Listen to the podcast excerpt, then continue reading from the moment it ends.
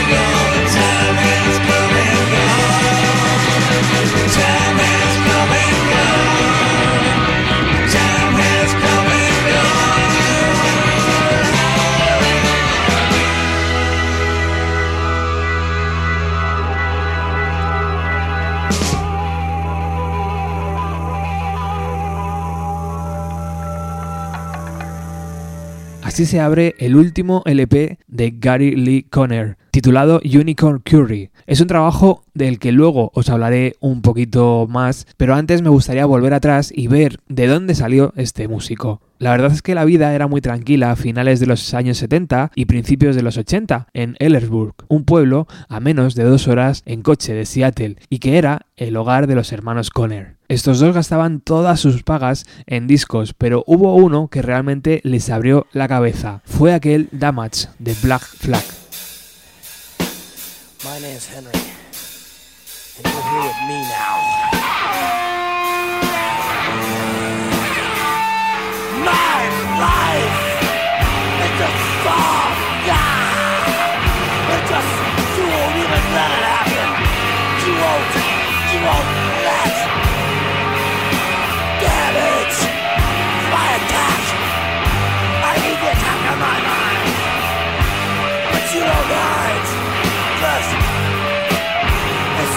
liberty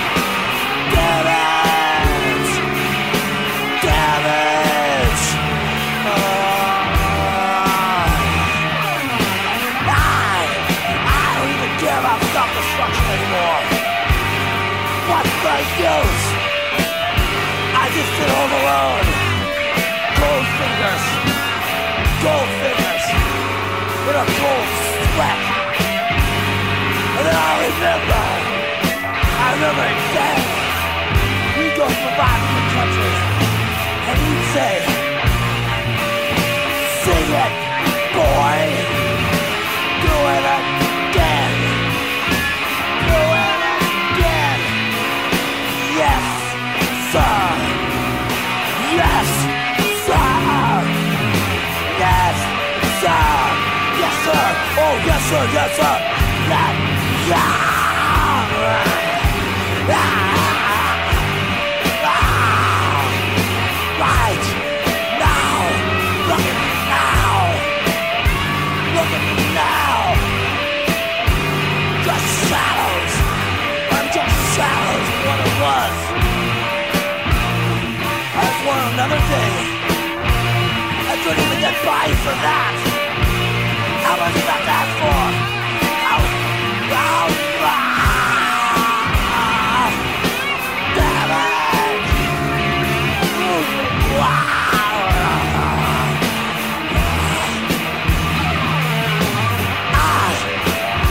I'm sorry. I just, ah, I just can't. They said everything would be nice. Well, it's nice and cool here I am. It's nice and dark. It's my mind. It's my mind where it's all dark. And no one comes in. Nobody comes in. Damage. My damage. No one comes in. Stay out. Gary Lee y Van abandonaron sus estudios de secundaria y empezaron a enrolarse en bandas locales. Congeniaron bien con el batería Mark Pickerel y un tiempo más tarde Mark Lanegan sustituyó a Van como cantante.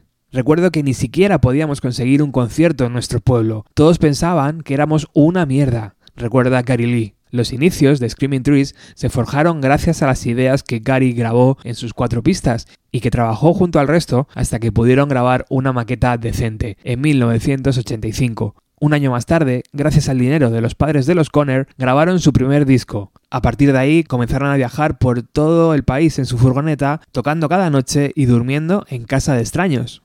Las tensiones internas no tardaron en aparecer. Las peleas violentas entre los hermanos Conner y el rechazo de Lanegan a seguir la senda de la psicodelia abierta por Gary se hizo notar. Luego, los sellos discográficos tampoco ayudaron mucho. Cuando todos estaban despegando, gracias al auge del grunge, ellos seguían abriendo conciertos para otras bandas. Todo llegó a su fin en junio del año 2000, cuando el grupo ofreció su último concierto.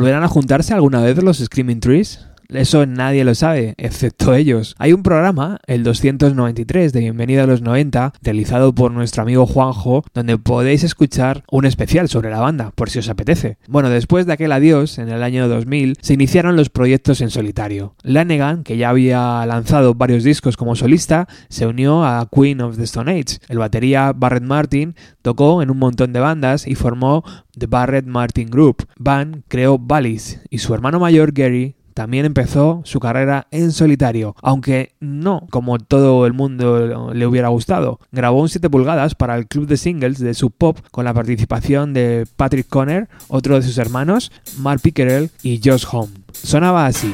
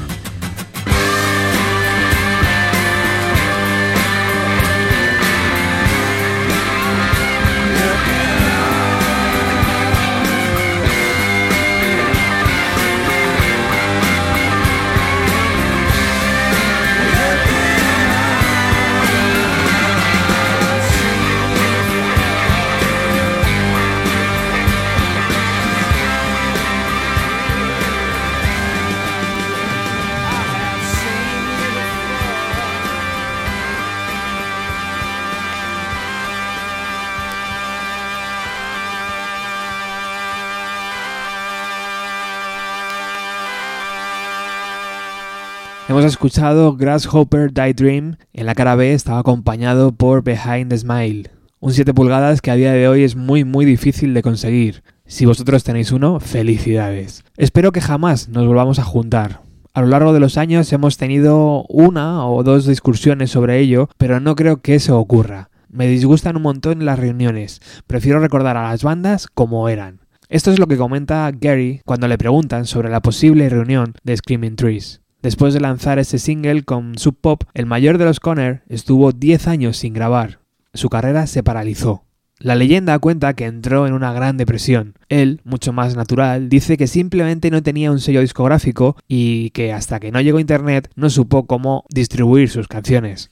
Y es ahí cuando empezó a llegarnos mucho y buen material del músico, un total de 150 canciones que ahora Gary vende por 23 dólares. Créeme, son los mejores 23 dólares que puedes gastar estas navidades. Entra en su Bandcamp y hazte con este lote de canciones. En esa misma página, en su Bandcamp, podemos leer lo siguiente. Hace muchísimo formé parte de Screaming Trees. Ahora hago música inspirada en la psicodelia y en cualquier cosa que me encuentro por el camino.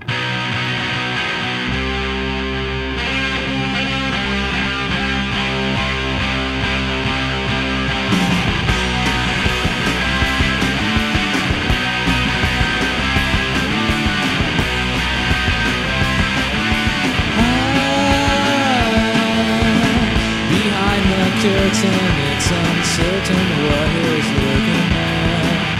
It back and nothing is inside. Take a trip up past the mountains. Don't know I feel so out of time.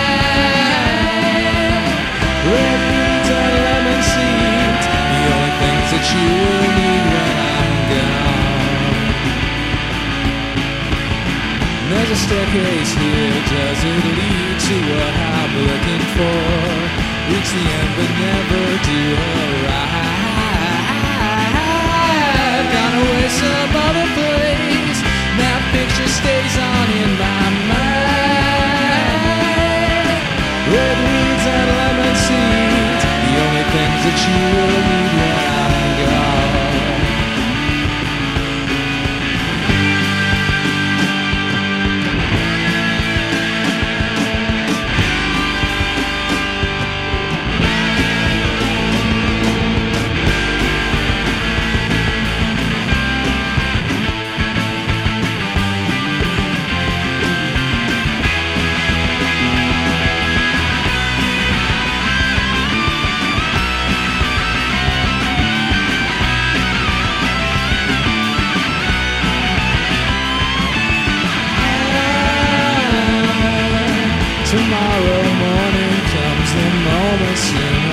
approaches. Never guess it's all been just a lie. Take a trip to misty mountains. Don't know I feel so out of time. Red weeds and lemon seeds, the only things that you will need when I'm gone. Don't forget to ask me now, so your words can haunt me yeah,